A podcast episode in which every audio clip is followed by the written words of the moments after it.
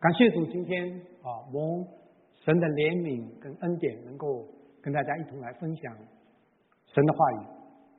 啊，今年初的时候，教会安排我主日来分享以弗所书第四章的一到十六节。那在这一段预备的过程当中，我发现这段圣经在这段时间让我重新对教会有个认识，特别是以弗所书四章的一到十六节。让我重新的来认识什么是合一的教会，所以我今天愿意将我所领受的跟大家来分享，我们彼此的来勉励。以弗所书是认识教会非常重要的书卷之一，那其中第四章的一到十六节，特别来论述了教会的一个重要的特点。就是合一的教会。那我们现在，我们讲这段的圣经，我们一起来念一下。我们用起音的方式，我念单数节，大家念双数节。我，请听圣经上以弗所书四章一到十六节的话。我为主被求的劝你们，既然蒙召行事为人，就当与蒙召的恩相称。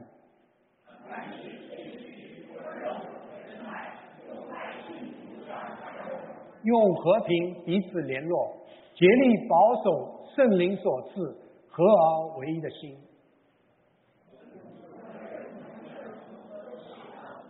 对不起，对不起。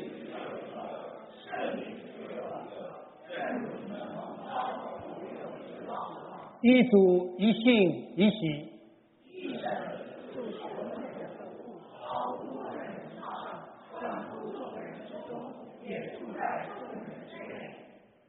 我们个人蒙恩，都是照基督所量给个人的恩赐。所以，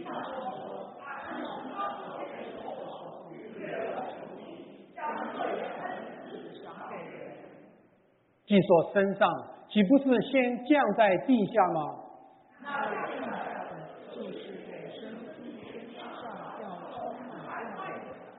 他所赐的，有使徒，有先知，有传福音的。有牧师和教师，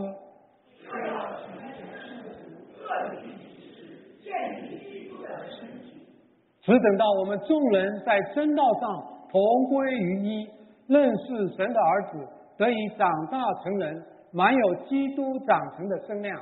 使我们不再做孩子，众人都有一个基业法术，被一切制造之风摇动，飘来飘去，就。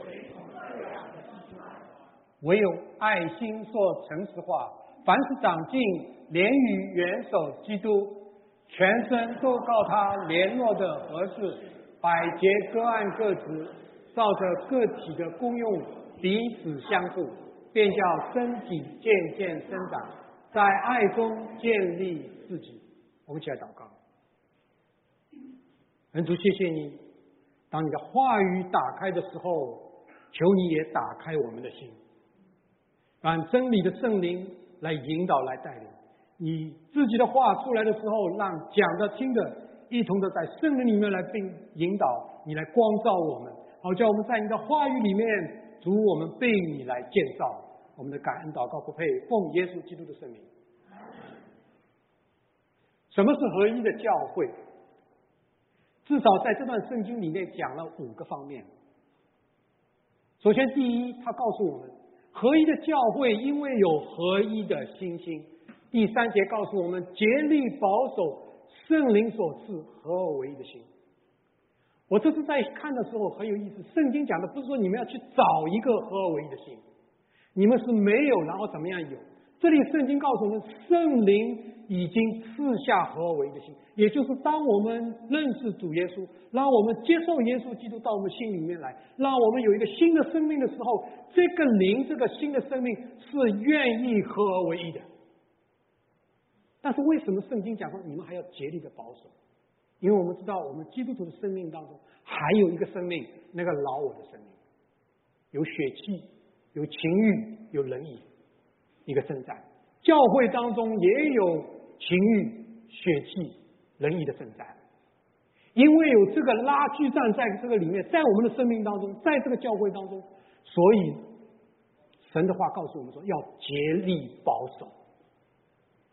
在哥林多前书的里面，他特别警戒我们，他说：“岂不知你们是神的殿，神的灵住在你们里头里头吗？若有人毁坏神的殿，神必要毁坏那人，因为神的殿是圣的，这殿就是你们。”他告诉我们，当我们在教会一起的敬拜、一起的聚集的时候，就是神的殿，因为神的灵在我们的当中。但是，当如果我们顺从肉体的情欲，不顺从圣灵的时候，我们就在毁坏那个神的殿。神说：“若有人毁坏神的殿，神必要毁坏那人。”所以，这节圣经他告诉我们第一点，我们要竭力的。保守是因为基督已经将合一的新的心放在我们里面，我们要竭力的保守，就是竭力的顺从圣灵，而不是顺从肉体。第二点，在第四到第六节，他讲了一个合一到底是什么？我们常常讲合一合一，那合一是什么？是不是两个人穿一样的衣服？是不是两人讲一样的话？这里圣经告诉我们，合一的教会有一个合一的内涵，而合一的内涵，圣经清清楚楚告诉我们七个一。同一个身体，同一个圣灵，同一个指望，同一个主，同一个信，同一个喜，同一位神，这七个一成为合一的基础。也就是说，我们所有其他的都要建立在这个七个一的基础上。其他任何的不应该成为不合一的理由。这七个一是合一的内涵。特别神还告诉我们在我们中间。我们常常有的时候，我们不以这七个一为根基的时候，不合一就造成了。但是，让我们在这个七个一的上面，我们来建造，我们一同的来有共同的啊一个内涵来建造教会。所以，第二点告诉我们，基督赐给了我们有合一的内涵。什么叫合一？那我们要做的一件事，就是认定持守。认定这个是我们合一的，我们所要追求的，我们来持守这个合一。第三，这段圣经还告诉我们，合一的教会有合一的恩赐。七到十二节谈到了恩赐。我们知道弟兄姐妹，我们在教会里面有不同的恩赐。首先，恩赐从什么地方来？恩赐从主耶稣基督升天复活以后，复活升天以后，他赐下不同的恩赐给我们。但是不同的恩赐不是让我们骄傲，不是让我们夸耀，不是让我们增进，不是让我们自己做主、自己为大、争权夺利。不同的恩赐是让我们配搭跟持守、敬主。在这里告诉我们，为要成全圣徒，各尽其职，建立基督身体。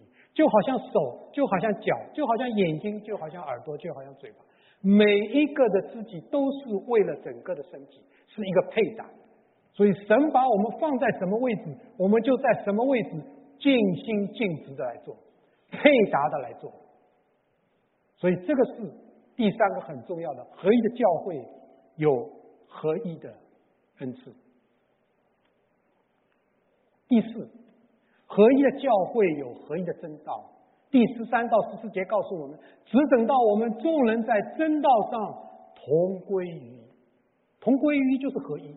就是我们在真道上要合一，很多时候不同的意见不能成为我们不合一的理由，让我们不是你的意见，不是我的意见，而是神的意见，让我们在真道上合一。特别这里还讲一句，真道上面的合一，不是我们头脑的知识越来越大，我们灵修也好，我们读经也好，我们查经也好，我们听道也好，有一个目的，这里告诉我们。不是我们知识很大，大家你我争来争去。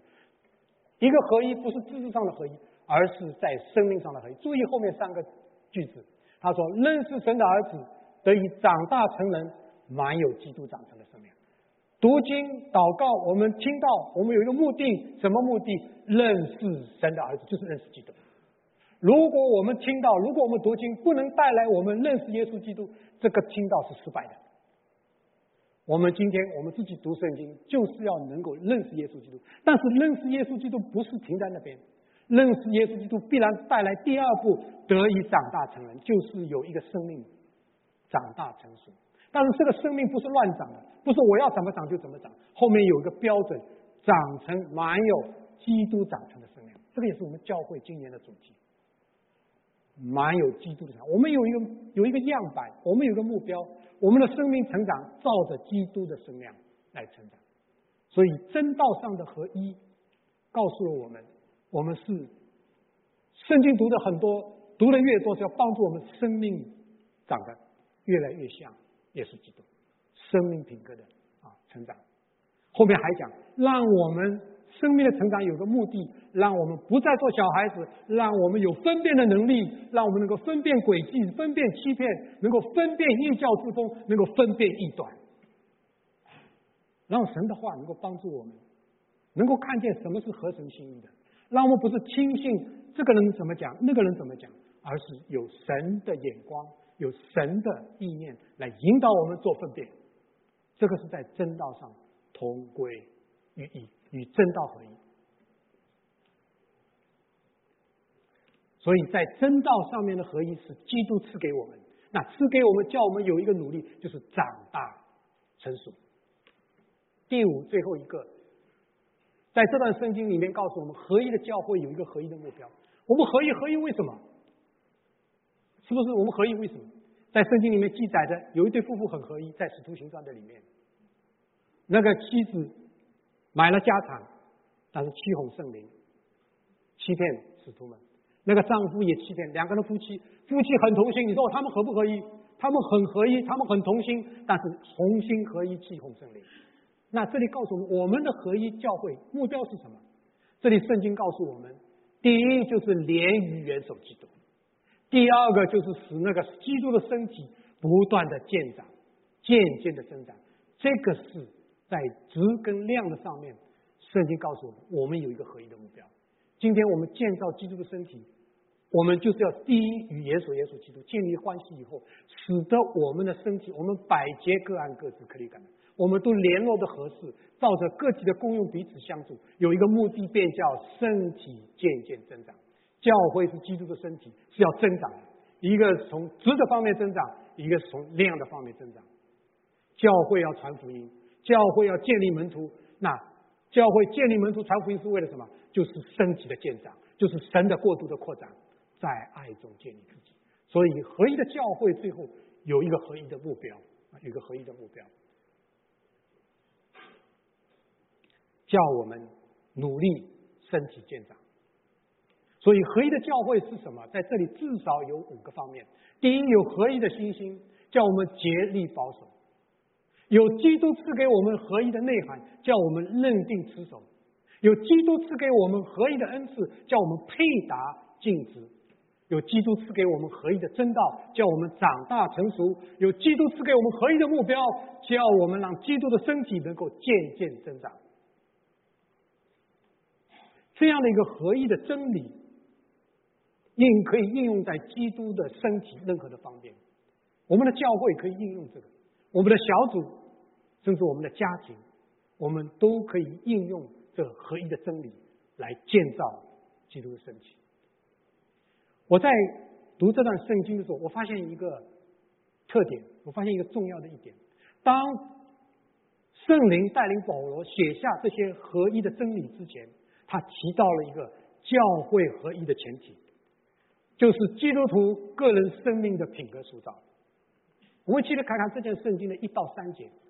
因为他一开始没有讲合一的教会，但是他提到了一个基督徒的生命与所蒙召的恩相称。这里提到说：“我为主被求的劝你们，既然蒙召行事为人，就当与蒙召的恩相称。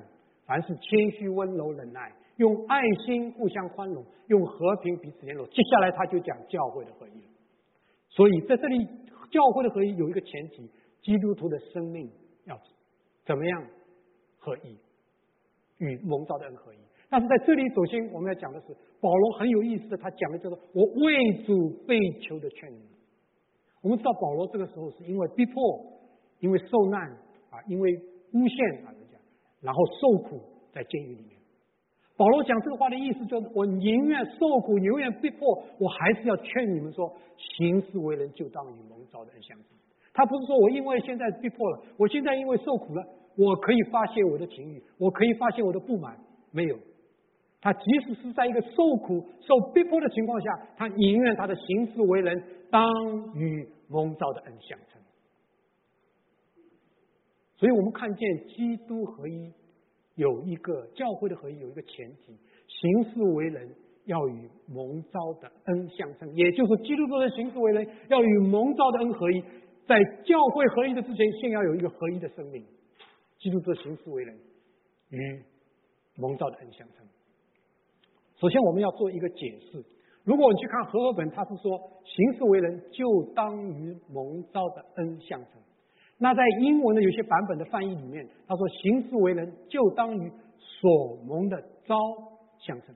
差别就是在和合本里面提出了蒙召的恩。那我们先思考一下，什么是蒙召？我以前在中学的时候啊，我们我们经常有的时候会有呃来招聘飞行员啊。然后有的时候在招聘演员，那他就要每个班级的学生，大家就站着，然后要走走路，然后旁边就有一些啊来招聘的，他就看看了以后呢，啊几轮以后呢，他就有些人就选，有的学生就选上了。那选上的学生非常的神采飞扬啊，非常的。那我们说这种这样的一种的蒙招是什么？就是他满足了某些标准，对不对？他合格了，然后他蒙招了。我们看看我们基督徒是怎么样一个蒙召。基督徒所蒙的蒙召，圣经告诉我们，我们是蒙召。首先，什么蒙召？是蒙召属耶稣基督，这个是我们的蒙召。接下来，哥林多前书也告诉我们，我们蒙召的有智慧的不多，有能力的不多，有尊贵的也不多。以弗所书告诉我们，我们的蒙召是一个恩召。提摩太后书告诉我们说，我们这样的一个一个圣召召我们，恩召召我们，不是按我们的行为，乃是按他的旨意和恩典。所以在在这里，我们看到一个世人的蒙召是什么？满足被召的标准，然后我们被召。但基督徒的蒙召是我们是不配，耶稣基督在恩典的里面把我们招入他的名下，然后怎么样？我们蒙召以后来效法那恩召的样子。你没有看到倒过来的？世人是你先有标准，然后蒙召。在基督徒，我们的蒙召属耶稣基督，我们是不配。耶稣把我们招进去，招了以后，然后要我们效法恩召的样子。所以和合本里面翻行事为人，就当与蒙召的恩相称。它准确表达了基督徒蒙召的本质，恩召啊，恩召。那我们来看看圣经里面有很多类似的吩咐。我们刚刚讲了以弗所书里面讲的行事为人，就当于。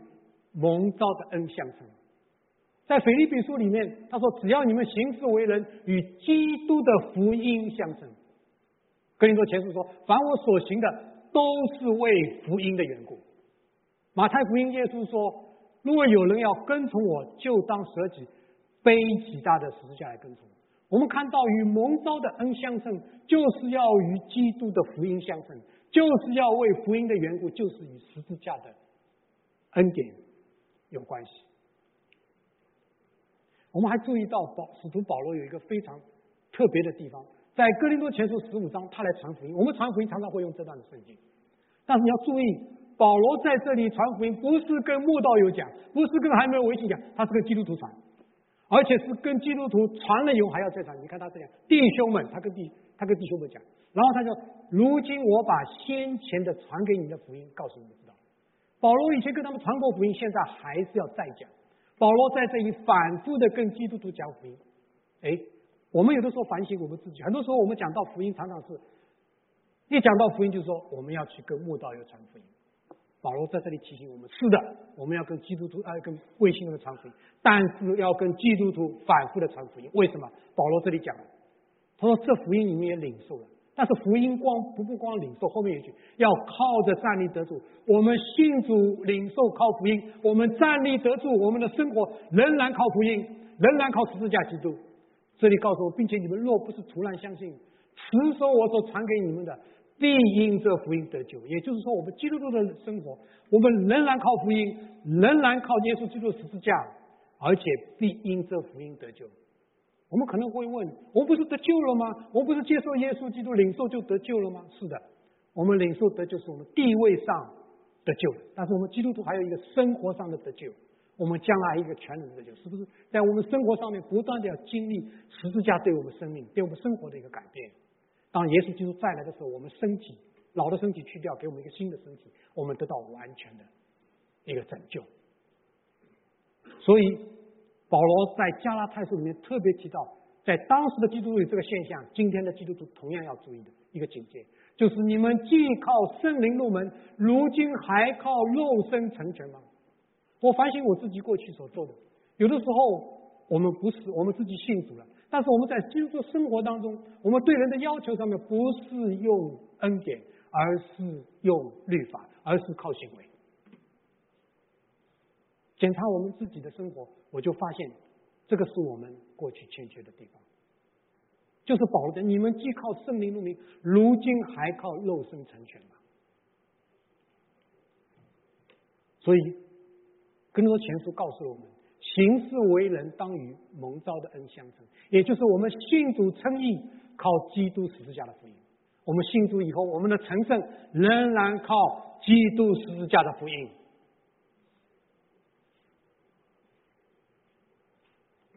基督十字架的福音当中，到底有什么是我们基督徒生活当中我们要去建造的？稍微罗列一下，我们知道在基督徒在十字架的福音当中。我们讲到认罪，我们讲到悔改，我们讲到谦卑柔和、怜悯饶恕、宽容忍耐，我们讲到恩典仁爱、信心盼望，这一切就是让我们每一天不断的去反省，不断的在基督的恩当中，不断的在十字架的福音当中，我们不断的因着这些福音，因着十字架来改变我们的生命。所以你就看到。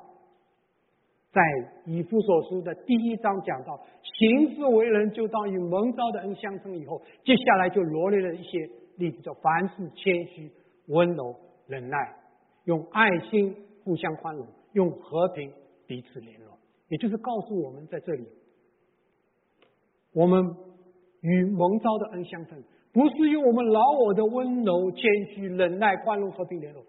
我发现我自己也有的，对不对？不清楚，我们自己每个人都会有。谦虚温柔，我觉得我这个里很谦虚啊，我觉得我很温柔啊，我觉得我很忍耐啊，我觉得很宽容。但是当我们去对照基督十字架的恩的时候，就发现我的谦虚温柔算不了什么，我的忍耐宽容很有限。所以这里告诉我们与蒙召的恩相称，是说让我们回头去看耶稣十字架，让我们去看那个福音，真正的谦虚温柔，真正的忍耐宽容，真正的和平联络到底是什么？以致我们的生命能够行事为人，与那个所蒙的恩，与耶稣基督的恩来相，十字架的恩来相。我们简单看一下，谦虚温柔。马太福音里面讲到耶稣基督怎么宽容，呃，怎么心里柔和谦卑。当耶稣基督传福音失败，当耶稣基督没有传福音以后，没有人信主的时候，他感谢神，他说了这句话：说我心里柔和谦卑，你们当负我的恶，学我的样子，这样你们的心里就必得享安息。耶稣基督有心里柔和谦卑，他在十字架可西马念祷告的时候，他说：“不要照我的意思，只要照你的意思。”这是耶稣基督的柔和谦卑。我们再来看耶稣基督的忍耐宽容，在十字架上，耶稣基督说：“父啊，赦免他们，因为他们所做的，他们不晓得。”当我们在我们的人生当中，我相信我们每个人你都会受到伤害，你也许会受到一些不公平，但是记住耶稣这句话：父啊，赦免他们，因为他们所做的，他们不晓得。在罗马书的里面，上帝特别讲到他有多多的忍耐宽容，那可怒预备造其毁灭的器皿，什么意思？对那些顽固走向灭亡的，我们的上帝他有多多的忍耐跟宽容。看看扫罗王在旧约，看看那个出卖耶稣的犹大，上帝也好，耶稣也好，对他对他们这些人有多多的忍耐宽容，那个是真正的忍耐宽容，和平联络。我们很多有的人说，哎，我跟人的关系不错啊，也是很好啊。真正的和平联络，就是耶稣基督所做的，他牺牲自己，让人与神和好，而且能够造就人与人和好。他把和好的职分，他把和好的道理都赋予了我们，这个是真正的和平联络。所以我们看到谦虚、温柔、忍耐、宽容、和平的联络，是与蒙召的恩相称的。这也是我想到耶稣基督讲的一个新的命令，跟他有类似的功效。这里讲的说：“我赐耶稣基督说，我赐给你们一条新的命令，乃是叫你们彼此相爱。”注意在这里，这句话没有到这里停止。如果到这里停止，就是说我也可以彼此相爱，我用我自己人的爱来彼此相爱。耶稣说：“不是。”后面有一句话：“我怎样爱你们，你们怎样相爱。”当我读到这句话，就觉得自己亏欠。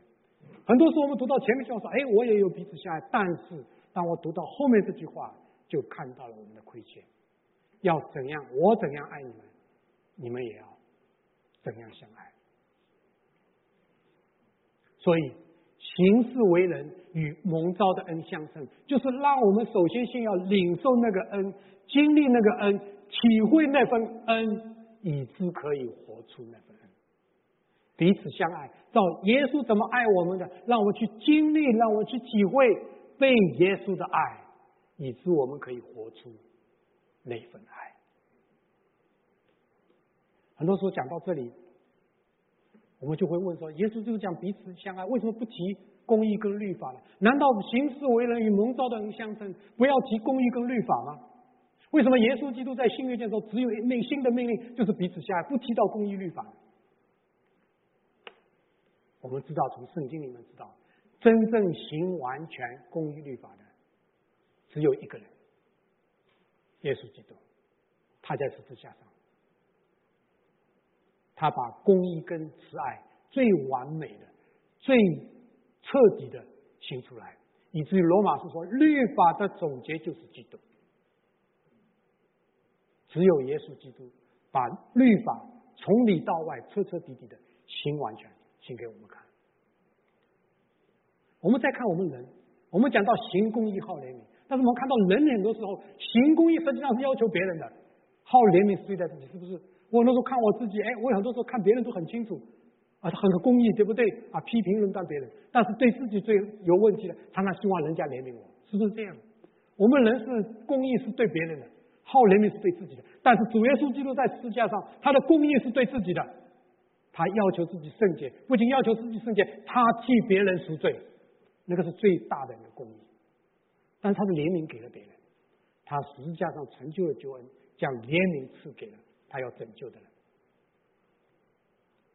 所以我在看圣经的里面，神的公义的达成有这样几条路：第一，我们能完全的遵行律法来达成，就是我们人可以行律法，照着神所做的，我们完完全去做。可以达成那个公义。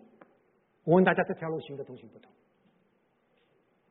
第二条路，神以公义的审判彰显来达成公义，你说是不是？上帝在这历史在这，他上帝有的时候也会行他的他的审判。那在世界末了的时候，神要行最大的审判。那个时候，上帝的公义完全的彰显。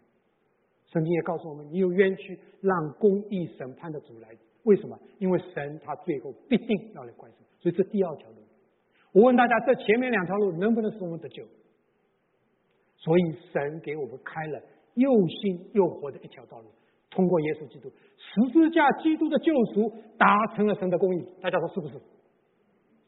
在十字架上，耶稣基督用他的宝血，用他圣洁的生命，他完成了公义的完全，替我们赎罪。以致我们在上帝的面前，上帝透过耶稣基督看我们是公义的，是圣洁的。所以最后那条路是今天主耶稣要我们彼此相爱，像他爱我们一样去做那条路，就是让十字架的耶稣基督救赎在我们的生命当中，公义能够达成。所以基督的恩是完成公义的恩，基督的爱是完成公义的爱，叫我们行事为人。与所蒙的恩相称，像耶稣爱我们那样彼此相爱。神的救赎公义也在里面。当我们追求公义的时候，没有公义，没有慈爱；当我们追求耶稣基督，让我们在耶稣的恩中，在耶稣的爱中去行他所做的时候，公义也有了，慈爱也有。那是不是神不要我们行公义？神讲了很多很多要我们做的，但是我们要注意，很多时候以色列百姓就 miss a point。我们来看旧约十诫做一个例子。很多时候我们看十诫，我们知道说第一诫是什么，第二诫是什么，神好像啰里啰嗦讲了十个你们要去做的，但是我们忘记在讲十架之在讲十诫之前，神有一句非常重要的话，在生命记五章六节讲十诫之前，神说我是耶和华你的神，要将你从埃及地为奴之家领出来。接下来讲你们要怎么样怎么样，什么意思？大家看，神说。在我的恩典拯救下面，你现在来做下面，也就是说，行律法一个前提是上帝的恩，上帝的爱。如果你忽略了上帝的上帝的爱，就变成我们自己按行为在行义。在新约的一个例子，活祭，我们知道新约圣经教导基督徒要献上我们的身体当做活祭，对不对？很多时候我们会觉得说，哇，我很了不起，我能够献上身体做活祭。但是我忘记前面一句话，《罗马书》十二章第一节讲：“所以弟兄们，我以上帝的慈悲劝你们。”然后讲说：“你们有身体献上。”前面一句话什么意思？我以上帝的慈，这个慈悲也是怜悯。我以上帝的慈悲、上帝的怜悯劝你们将身体的献上。也就是，我们身体的献上，神悦纳我们是因着他的怜悯，因着他的慈悲，因着十字架的恩典，他悦纳我们。其实我们所献上的不过是污秽的衣服，圣经讲的。但是神因着耶稣基督的怜悯，因着耶稣基督实价所成就的，他悦纳我们。当我们想到这个，我们的奉献实际上算不了什么，我们奉献上的活计算不了什么，因为是主耶稣基督的恩典，是主耶稣基督十字架所做成的，以致我们可以服侍神，以致我们可以为神被神来使用。所以，这里行事为人，圣帝告诉我们，叫我们行律法，不是因为靠着我们自己都有能耐，靠着我们自己的行为都有能耐，而是行事为人是对神的恩、对神爱的回应。在新约，就是对十字架、基督福音的一个回应。因着神的恩，因着神的爱，因着十字架、基督的一个恩典，以色列百姓的错误就在于行事为人不纪念神的恩典，他们把十诫第一句给划掉了。他们只记住神要他们做什么做什么，所以他们 complain 对神说：“你要我们做什么做什么，我们都是做了，是不是？”实际上，神关心的是你没有纪念我的。你如果去看米迦书第六章，神很愤怒的就在讲，讲他们就是不纪念神的恩，不纪念神的爱。他们行事为人不依靠神的恩爱，以至于行事为人自以为意，以致行事为人就过分行义。这个在旧约里面可看到，这个是对今天。基督徒的一个警戒，行事为人与所蒙的恩相称。在我祷告，在我求神帮助我面对处理教会的很多问题的时候，神给了我一段的圣经。神没有告诉我说你该怎么样做，神说你来看，你来看基督如何带教会。以弗所书五章二十五到三十节里面，他这里讲基督爱教会。但是基督不是爱一个完美的、没有缺陷的一个教会，基督爱一个有玷污、有皱纹、有瑕疵的一个教会。但是基督的爱不是溺爱，基督的爱，他要用他的爱来改变教会，献给自己做个荣耀的教会，毫无玷污、皱纹等类的病，乃是圣洁没有瑕疵。这是基督的爱。基督为了完成他这样的一个爱，他采取三个行动。第一个为教会设计。我们知道基督他是荣耀的神，他降世为人，成为了人，不仅成为了人，他成为仆人；不仅成为仆人，他成为罪人；不仅成为罪人，他成为死人。他被骂不还口，被害不说违和的话。他是荣耀的主，他为我们成为一个毫无加荣美行的。这是我们的主。第二个行动，他用圣道来洁净。一副说是说，基督爱教会，要用水接着道把教会洗净，成为圣洁。我们知道，在圣经里面，水常常代表着洁净跟圣灵，也就是基督要用圣灵接着圣道来洁净教会，而且是一个不断洗净的过程，直到主再来的时候，他要把教会完全的洁净。第三个。基督采取的行动是保养跟顾惜。这里圣经说，从来没有人恨恶自己的身体，总是保养顾惜，正像基督在教会一样，因我们是他身上的肢体。基督不仅是不断的洁净教会，他对教会出现的问题，基督不是恨恶自己的身体，而总是保养顾惜。我相信我们大家。都懂得如何的保养身保养自己的身体，对不对啊？我们的皮肤有些不好啦，啊，有些划破啦，或身体有些不好了，我们都知道怎么去保养顾惜。这里圣经告诉我们，让我们像保养自己身体一样去保养顾惜教会。我们的回应，让我们看见这就是基督爱教会。神给我这段的圣经上看。不是这哪些方法，而是说这就是基督爱教会。你愿意跟随基督去爱这样的教会吗？为教会舍己，这是耶稣做的，用圣道洁净、保养呼吸。圣经告诉我们，让我们行事为人与所蒙召的恩相称，照着基督所赐的合一的心心、合一的内涵、合一的恩赐、合一的真道。合一的目标，来一同的建造基督要建造的合一的教会，就是他的身体。我们一起来祷告。那我们有一段默祷的时间的时候，我们来思想主耶稣爱教会，他为教会设计，他用水接着圣道将教会洗净，他保养顾惜教会。弟兄姐妹们，主耶稣是这么做的，你愿不愿意跟随主耶稣这样做？主耶稣在圣经的里面，神在圣经里面告诉我们，让我们行事为人与那个所蒙的恩